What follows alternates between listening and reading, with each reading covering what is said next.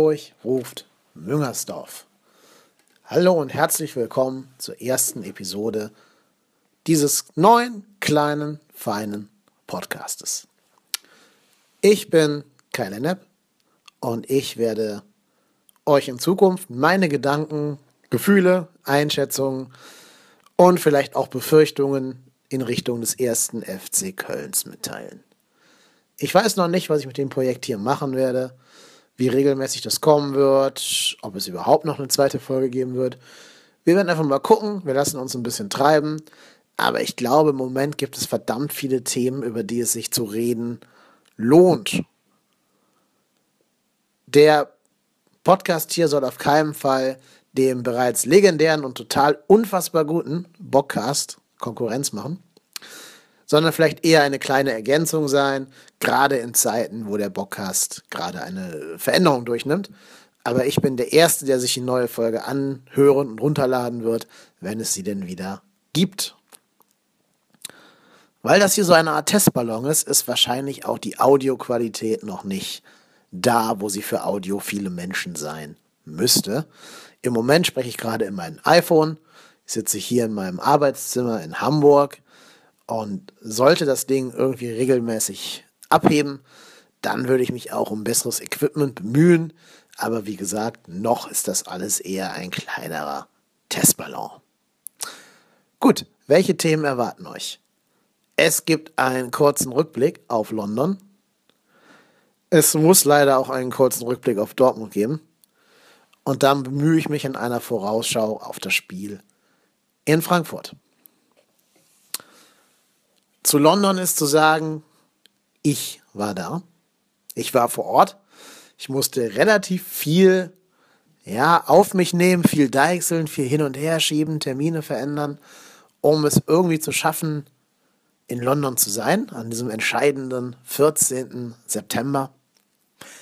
Ich habe es geschafft. Es war mit viel, viel Aufwand verbunden, aber es war etwas, was ich keine Sekunde lang bereut habe ich glaube, wir können wirklich alle mit Fug und Recht sagen, diese zwei, drei Tage in London, diese 90 Minuten in London, das war das Woodstock der FC Köln-Fans. Und ich glaube, wer dabei war, der hat das auch verstanden und auch gefühlt.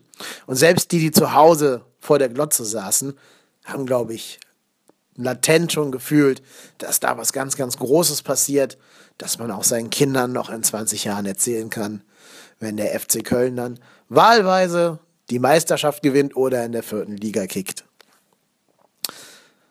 Dazu muss ich sagen, dass rund um das Spiel sehr, sehr viel Mist berichtet wurde. Ich war ja, wie gesagt, vor Ort, ich war nicht im Gästeblock, ich war einer von den Heimfans, die sich eingeschmuggelt haben, der sich extra noch ein Arsenal-Trikot gekauft und drübergezogen hat, damit mich die Engländer auf jeden Fall reinlassen würden. Aber es war schon mit viel Zitterei verbunden. Ich hatte mir von einem englischen Fan ein E-Ticket besorgt und da weiß man ja nie, hat er das nur mir verkauft oder hat er das irgendwie auch noch fünf anderen Leuten verkauft. Deswegen war es mein Ziel, direkt, wenn die Tore aufmachen, da zu sein, damit wir dann möglichst als Erste reinkommen und die anderen vier, die das Ticket vielleicht auch von uns gekauft haben, Pech haben und in die Röhre gucken.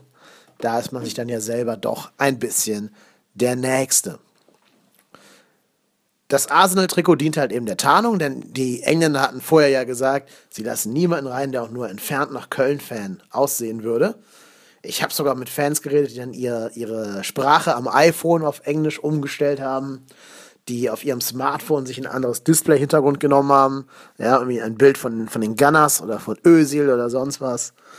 Aber wie wir später gesehen haben, war das alles unnötig, denn nach diesem ja, vermeintlichen Blocksturm, also es war schon ein Blocksturm, aber mit anderen Vorzeichen, als es in den Medien berichtet worden ist, haben sie dann doch alle Köln-Fans mehr oder weniger durchgewunken. Weil ich glaube, wenn sie da jetzt noch zu streng sortiert hätten und die Leute ausgemistet hätten, dann wäre die Stimmung endgültig gekippt. Denn was hier nicht wirklich berichtet worden ist in den Medien, außerhalb der Kölner Medien, ist halt die Tatsache, wie suboptimal das alles organisiert war. Also die 50, 60 Leute, die den Blocksturm gemacht haben, will ich hier auf gar keinen Fall verteidigen. Es gehört sich weder irgendwelche Ordner anzugreifen, noch an Privateigentum vom, vom Arsenal FC zu vergehen, noch sonst irgendwas. Man muss aber auch sagen, dass man als FC Arsenal da viel im Vorfeld hätte deeskalieren können. Allein schon, dass diese blöden Gitter, die man sieht, wie sie in den Videos, in den sozialen Medien geworfen werden, die waren nicht verschraubt. Die waren nur ineinander gesteckt. Und dass das der geneigte, vielleicht etwas alkoholisierte FC-Fan irgendwann zu seinem Vorteil ausnutzen würde, wenn er da in diesen Block rein will, ja, das hätte man vielleicht ahnen können. Selbst bei uns, wir standen ja wie gesagt am, Heimblock, aber selbst da wurden diese Barrikaden irgendwann einfach auseinandergenommen und die Leute haben versucht, sich da irgendwie einen guten Platz in der Schlange zu ergattern. Vermutlich, weil die alle ein bisschen Angst hatten, dass ihr Ticket fünfmal verkauft wurde an fünf verschiedene Leute. Das alles hat den FC Arsenal aber nicht gehindert, uns erstmal 90 Minuten lang vor der Tür stehen zu lassen. Und zwar innerhalb dieser Bauzäune, dieser Absperrung. Zumindest wir standen in diesen Bauzäunen. Ja, und das war schon ein bisschen ein mulmiges Gefühl. Zum Glück war die Stimmung total friedlich und entspannt. Aber trotzdem kommen da ja ein paar Gedanken auf in die verschiedenen Dinge, die so schiefgegangen sind bei solchen Events. Ich will jetzt gar nicht irgendwie auf die Love Parade oder sonstige Dinge hinaus. Aber ich habe mir nur gedacht, wenn da einer irgendwie durchdreht und jetzt mal richtig Radau macht, dann stehen wir da in diesem Käfig und kommen da weder vor noch zurück. Das war jetzt erstmal keine angenehme Situation. Vor allen Dingen, weil es dann noch angefangen hat zu regnen und wir alle natürlich tierisch auf Toilette mussten. Ne? Wir standen da ja 90 Minuten und haben vorher jetzt auch ein, zwei Gerstensäfte getrunken. Da konnten wir es gar nicht schnell genug erwarten, ins Stadion zu kommen. Und so hat sich erstmal auch alles dann auf den Herrentoiletten wieder getroffen, was vorher in der Schlange schon zusammengestanden ist. Was ich aber auch sagen muss, was mir ein bisschen zu kurz kam in diesem ganzen Woodstock, London, Konglomerat, ist das Spiel an sich. Über das Spiel reden eigentlich die allerwenigsten. Da wird dann gesagt, ja, die ersten 45 Minuten waren toll und dann ist irgendwie Schicht im Schacht. Aber wenn ich mal versuche, das Ganze drumherum und diese sensationelle, diese geniale Atmosphäre auszublenden und nur auf Spiel zu achten, dann muss ich sagen, dass das Spiel schon auch deutliche Schwächen des FCs gezeigt hat. Da müssen wir ehrlich sein und uns nicht in die Tasche lügen. Das Spiel hat die gleichen Schwächen gezeigt, die auch die anderen Bundesligaspiele gezeigt haben, mit dem negativen Höhepunkt zu Dortmund. Der Spiel hat gezeigt, dass die Mannschaft immer noch nicht in der Lage ist, sich großartig Torchancen herauszuarbeiten. Ja, auch das wunderschöne Tor von Cordoba war natürlich sensationell genial, aber nicht rausgespielt. Das war ein Bolzball auf Ospina, der dann irgendwie dem Leo Bittencourt vor Schienbein fällt, von da aus gegen Cordobas Beine rumpelt.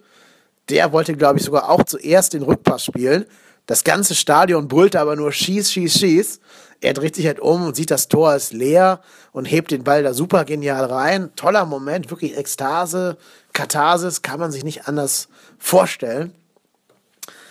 Aber das sollte auch für lange, lange Zeit die letzte Offensivchance bleiben. Und rausgespielt war es eben auch nicht. Danach hatten wir zwar noch zwei Chancen, wo man sagen kann, ja, die hätten auch mal zu Toren führen können. Ich denke da an einen, einen relativ spät geblockten Dropkick-Schuss von Jojic. Der hätte noch gut und gerne was machen können. Und dann gab es viele Situationen, wo immer dieser berühmte letzte Pass gefehlt hat oder vielleicht der eine Zentimeter im, im Anlaufen nicht ganz gut genug war oder wo vielleicht einfach nur das lange Bein ein bisschen zu kurz war, um noch reinzuspritzen. Das sind aber die Dinge, die uns jetzt die ganze Saison verfolgen. Wir haben kein gut funktionierendes Flügelspiel. Wir haben in der Regel ein riesengroßes Loch zwischen Cordoba und dem nächst offensiven Spieler, das ja meistens dann irgendwie Höger im Mittelfeld ist oder so. Da braucht der Junge vorne, der Cordoba, einfach Unterstützung. Da muss der sogenannte Zehnerraum besetzt sein, damit man irgendwie es mal schafft, da vorne für realistische Gefahr zu sorgen. So hatte man da einen Cordoba gegen Mertesacker stehen. Und ja, ja, ich weiß, wenn man Mertesacker nur am Fernsehgerät sieht, dann sagt man, ja, ist der alte Mann, so ein bisschen schlaksig, nö, nicht mehr der schnellste, aber ja, ganz solide. Im Stadion selber sieht man erst, was das für ein Tier ist. Also der Typ ist ja einen guten Dreiviertelkopf größer als, als Cordoba und hat einfach eben auch gezeigt, wer hier der Weltmeister ist und bei Arsenal spielt und wer halt mit Verlaub gerade von Mainz nach Köln gewechselt ist. Also da hat Mertesacker den Cordoba wirklich in den Senkel gestellt und den zum Frühstück gegessen. Ich verstehe aber auch nicht, warum Cordoba da keine Unterstützung bekommen hat.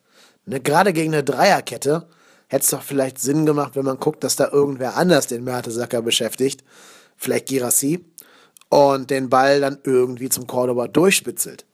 Der hat dann nämlich zwischen den Halbpositionen Platz. Aber so muss man halt sagen, es war ein Spiel, das sich angefühlt hat wie so ein DFB-Pokalspiel. Ne? Der Außenseiter gegen den FC Bayern oder Borussia Dortmund. Da spielt man in einer Halbzeit gut, da gibt man alles, kämpft, fightet, haut raus. Aber naja, man merkt dann schon so ab der 70. schwinden die Kräfte. Und das war auch beim FC Köln zu sehen. Ab der 70. waren die Kräfte weitestgehend weg, weil das Spiel super aufwendig super aufreibend war.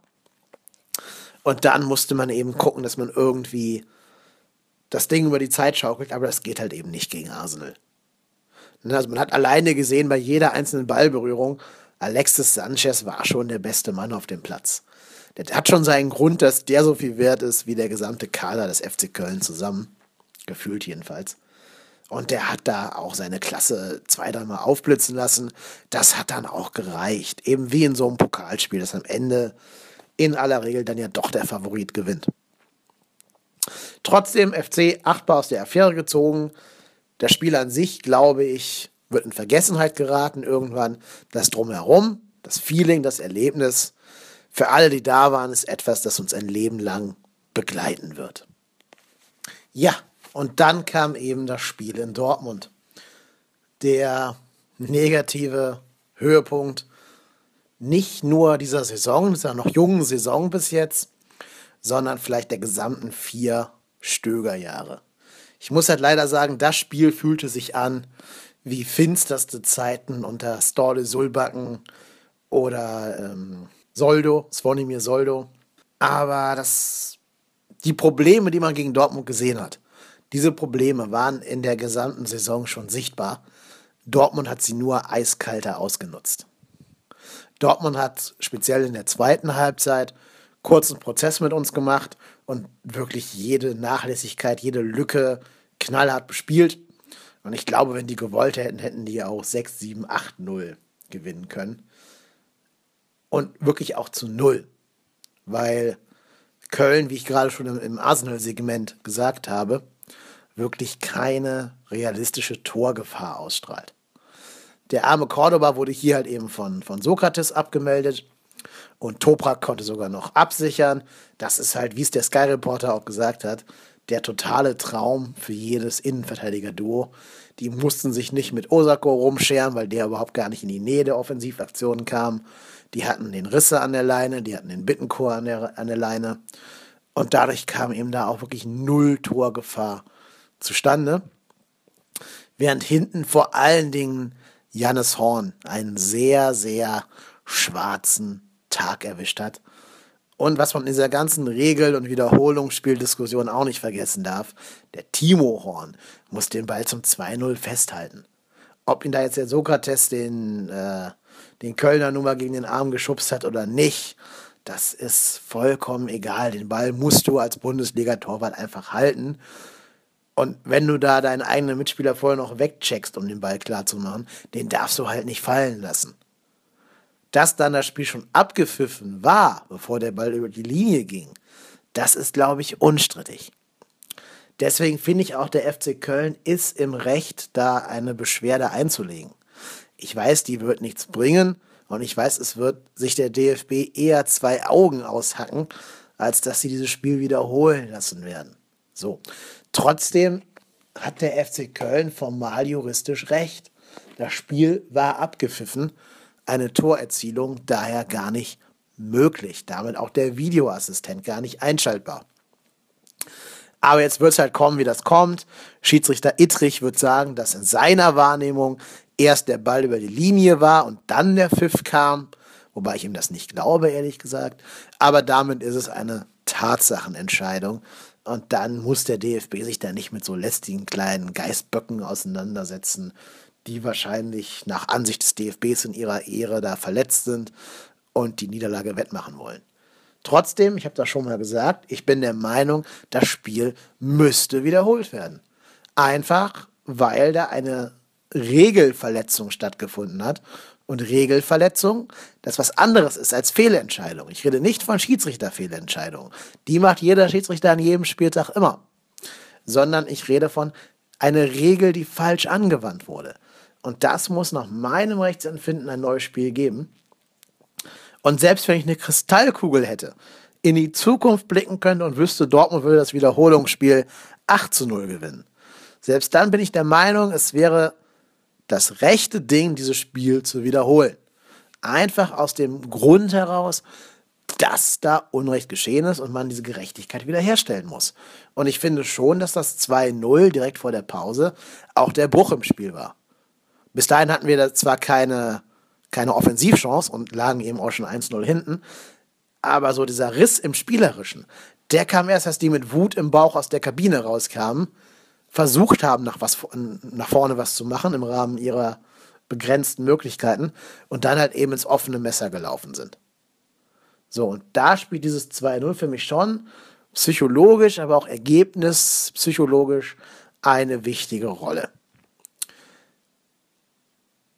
So.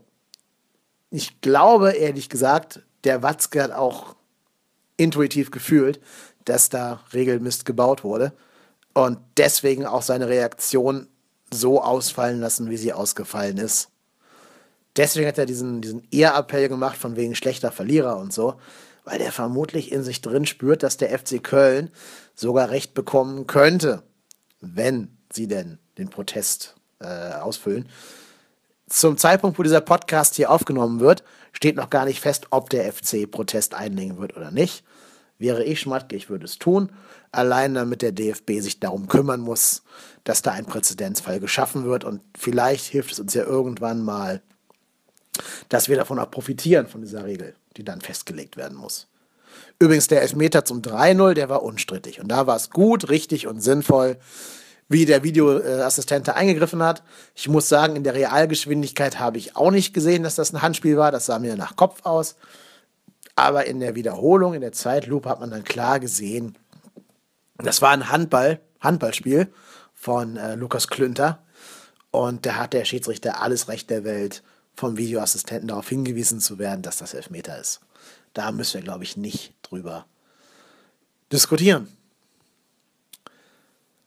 Das Problem ist aber, dass der FC Köln überhaupt so viele Chancen vom BVB zugelassen hat und überhaupt kein Mittel gerade gegen diese schnellen Außenspieler gefunden hat.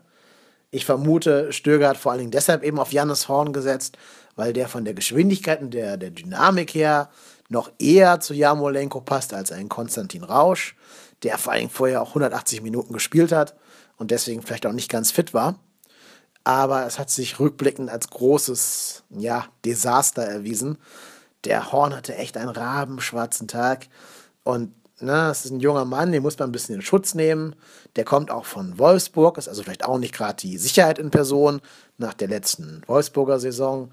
Aber ja, da hätte ich mir fast eher noch Yannick Gerhardt auf die Position zurückgewünscht, als mir dieses, dieses Fernbleiben, dieses körperlose Spiel von Horn anzugucken, das noch nicht mal eine gute Raumdeckung garantiert hat.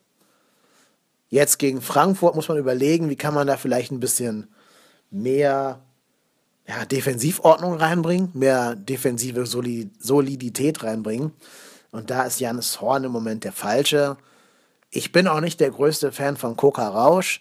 Das ist zwar defensiv mit sehr viel Herz und Leidenschaft und ja, er weiß schon eher, wie man einen Zweikampf führt und bleibt da nicht körperlos, aber er ist halt auch sehr limitiert in seinem fußballerischen Wesen. Er war selbst im Pokal, in der ersten Pokalrunde gegen einen Fünftligisten nicht der elftbeste Mann auf dem Platz, sondern manche der Regionalliga-Kicker waren, waren vielleicht auch so gut wie er, zumindest mit den Füßen. Ja, und das ist dann was, was in der jetzigen Situation auch mal nach hinten losgehen kann. Ich würde vielleicht wirklich Dominik Heinz wieder auf links ziehen. Das hat Stöger schon ein paar Mal gemacht. Das hat immer defensiv ganz solide gestanden. Gut, nach vorne wird dann noch weniger gehen gegen Frankfurt. Aber seien wir mal ehrlich, unser Flügelspiel ist jetzt eh nicht der Weisheitsletzter Schluss. Ich weiß, wir forcieren das. Ich weiß, bei uns geht jeder Angriff über die Flügel und da wird Heinz sich schwer tun. Aber er wird zumindest dafür sorgen, dass vielleicht hinten nicht so viel offene Scheunentore beherrschen, äh, herrschen, wie das in Dortmund der Fall war. Man kann vielleicht sogar überlegen, ob man komplett auf Beton gehen will und auch noch Sörensen auf die Rechtsverteidigerposition stellen würde. Dann hätte man so ein bisschen das WM-System mit vier Innenverteidigern. Das weiß ich nicht, gerade auch weil Frankfurt jetzt ja ein Gegner ist, vor dem man auch nicht komplett zu Kreuze kriechen sollte. Wo man vielleicht auch mal ein Zeichen setzen kann, wenn man da bewusst mit zwei Stürmern agiert und hinten eben nicht diesen kompletten Abwehrbeton anrührt, sondern sagt, hey Freunde, wir haben zwar die Krise, wir lassen uns von euch hier in einem Heimspiel im Müngersdorfer Stadion aber auch nicht den Schneid schon vor Anpfiff abkaufen. Da müsst ihr schon ein bisschen was für tun.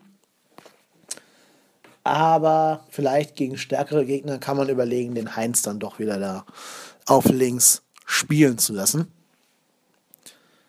Wo wir gerade schon vom Frankfurt-Spiel geredet haben, ich stelle mir ein bisschen die Frage, woraus ich meine Hoffnung für dieses Spiel ziehen soll.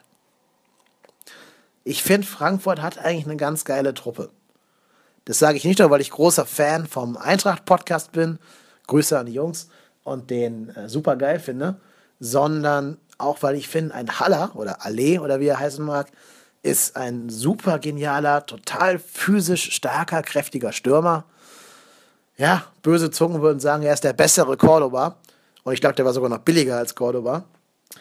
Da ärgere ich mich echt, dass der Spieler nicht zum FC gekommen ist und sei es sogar zusammen mit oder neben Cordoba. Aber ähm, Glückwunsch, Eintracht an diesen Transfer-Coup. Der hat zwar noch kein Tor geschossen, deswegen wundert man sich, warum ich ihn gerade so lobe, aber man sieht halt, wie nah der an seinem Tor dran ist. Deutlich näher als unser John. Aber leider ist der FC Köln ja auch so ein Gegner, der andere Stürmer dazu einlädt, entweder Tor-Negativ-Serien oder generelle Torlosigkeit zu beenden und dann das erste Pflichtspieltor gerne gegen den FC zu erzielen. Das sehe ich leider schon für Mittwoch so ein bisschen am Horizont. Wenn ihr Wetter seid, ich würde mal auf Torerfolg Allee setzen. Und natürlich haben die auch noch einen Boateng, ne, der einfach die Sorte Spieler ist, die uns fehlt. Ne, der ist, ja, wie haben sie im Eintracht-Podcast gesagt, das ist halt der Typ, der nicht bereitwillig sein Butterbrotgeld an den Schlägertypen abgibt, sondern sagt, ey, komm doch her, wenn du was willst. Und so ein Spieler fehlt uns halt ein bisschen. Der Höger sieht zwar so aus, als wäre er der Typ, ne, mit seinen Tattoos und so weiter. Genau wie Rausch, der auch aussieht wie so ein englischer Hooligan aus den 90ern. Aber das sind trotzdem alles doch eher nette Jungs, die sonst wahrscheinlich auch dem Stöger ein bisschen zu assi werden, dass er die aufstellen würde. Ich glaube, Stöger achtet schon sehr auf die, ja, die Harmonie und das innere Betriebsklima der Mannschaft. Aber darunter fehlt jetzt auch so ein bisschen der Aggressive Leader, der eben ein Boateng, also ein Prince Boateng sein kann. Und die beiden müssen wir halt irgendwie an die Kette legen und müssen es dann auch noch schaffen, quasi wieder die Balance nach vorne hinzukriegen. Frankfurt hat da hinten auch wieder einen bärenstarken Innenverteidiger, ne, David Abraham. Der wird reichen, um John Cordoba abzukochen, wenn es keine Unterstützung gibt. Allerdings muss man sagen, ich habe mal ein bisschen bei den Frankfurtern geschielt in deren Foren. Die sind alle nicht zufrieden mit ihrem zweiten Innenverteidiger. Und vielleicht liegt ja da auch die Chance drin, wenn wir da noch einen zweiten Mann auf den zweiten Innenverteidiger stellen, vielleicht einen Girassi mal in der Startelf haben, dann könnte man sich da vielleicht als FC ein bisschen was ausrechnen. In der Hinsicht, dass man dann zumindest nicht diese, diese ganz leichten Ballgewinne hinten drin hat, weil ja jeder lange Ball auf Cordoba für den verloren ist, wenn der gegen einen gestandenen Innenverteidiger steht und ganz allein auf weiter Flur ist. Da kann Cordoba nichts für. Das liegt an der Offensivstruktur. Aber man muss halt irgendwie versuchen, in die gefährlichen Räume zu kommen. Ne? Und wenn es jetzt nicht gegen Frankfurt klappen wird, die auch nur ein, zwei Pünktchen haben nach den ersten vier Spielen, gegen wen willst du dann punkten? Du kannst dich ja nicht auf dein obligatorisches Heimspiel gegen Stuttgart verlassen, dass du da dann irgendwie drei Punkte holst. Wenn du gegen Frankfurt nichts holst und dann gegen Hannover, die bis dahin vielleicht schon 13 Punkte haben könnten, die ganz große Hypothek auf der Backe hast, gewinnen zu müssen. Was gibt mir Hoffnung? Wir geben zwei Punkte Hoffnung. Erstens, wenn wir uns die sensationelle Rückrunde letztes Jahr angucken, ne? also die Europacup-Rückrunde, dann hätten wir, wenn wir nur gegen diese bisherigen Gegner gespielt hätten, auch nur einen Punkt geholt. Ne? Wir haben in der letzten Rückrunde gegen Gladbach verloren, wir haben gegen Augsburg äußerst unglücklich verloren, wir haben gegen Dortmund immerhin einen Punkt geholt, das ist der Punkt, der uns dann am Ende fehlt, aber auch gegen Hamburg haben wir ja dieses saudove Last-Minute-Tor von Holtby, bekommen. Übrigens das genau gleiche Tor, das er jetzt wieder erzielt hat zum 3-1. Und vorher schon mal aus Abseitsposition erzielt hatte bei dem ne, Rückrundenspiel.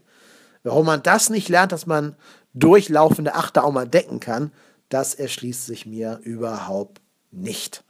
Wie man sich so doof sein kann, das, drei, das Tor dreimal zu fangen, das gleiche, das ist ein Rätsel, was für mich zu lösen sein wird.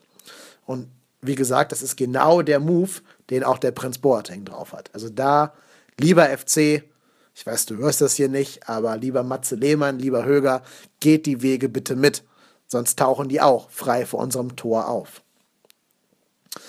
Ja, im Sturm, ich habe schon gesagt, man muss dem Cordoba da irgendwen zur Seite stellen, der ihm hilft, die Innenverteidiger zu beschäftigen. Da würde ich mir echt mal wünschen, Girasi, Girasi von Anfang an zu sehen. Das ist schon eine ziemliche Kante, der Typ. Und ich glaube, der hätte auch rein körperlich schon eine gute Chance gegen Abraham. Oder man sagt halt echt, okay, wir haben den Zoller jetzt so, so oft auf rechts außen eingesetzt, wo er nicht wirklich ja, ideal aufgehoben ist.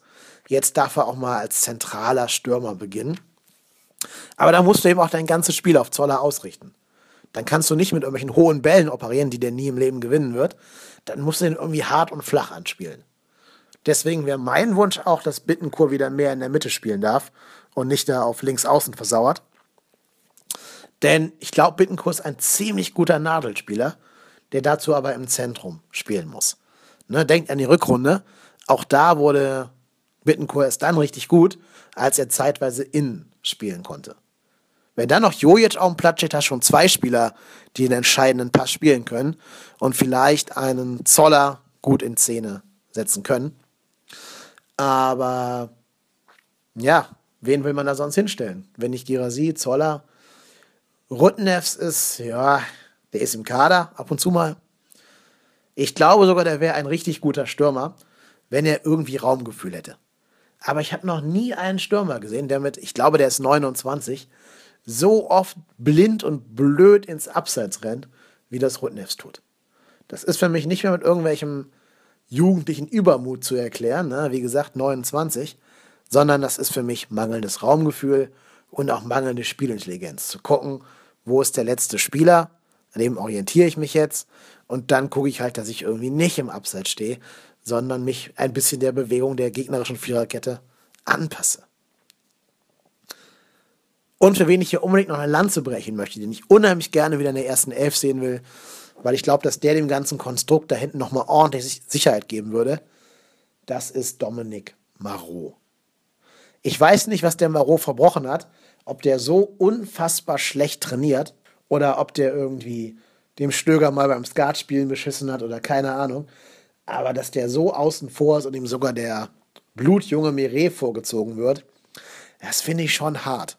Ne, also Maro war der der Stützpfeiler unserer Defensive für ganz, ganz viele Jahre und Saisons lang. Und dass der dann nicht mehr spielt und gar nicht mehr eine Option darstellt, nicht mal mehr fürs Eingewechselt werden und in London nicht mal auf der Bank saß. Ne? Also in dem Spiel der Spiele, für das er selber ja auch gearbeitet hat letzte Saison, wo er noch gespielt hat und uns selber auch geholfen hat, nach London uns zu bringen. Das fand ich schon hart. Das ist ein Thema, das könnte auch noch hochkochen wenn der Mar äh, Marot irgendwann mal sein großes Interview im Express gibt und sich den ganzen Frust von der Seele schreit, oder noch schlimmer im Winter wechselt und irgendeinem anderen defensiv wankenden Konkurrenten Stabilität gibt. Also ich finde, Dominik Maro hat seine Chance verdient. Schlechter oder unkonzentrierter als ein Sörensen im Spiel gegen Augsburg wird der das auch nicht machen.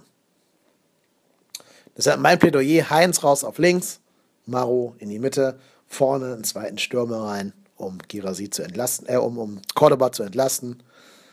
Bittenkur in die Mitte und dann kann man ja vielleicht überlegen, ob man links offensiv vielleicht da sogar mal Jannis Horn hinstellt, wenn man ihn nicht ganz abschreiben will. Aber ich glaube, auch da würde ich lieber noch einen Rechtsfuß hinstellen, als dass ich da den Horn wieder seine Fehlpässe spielen sehen lassen möchte.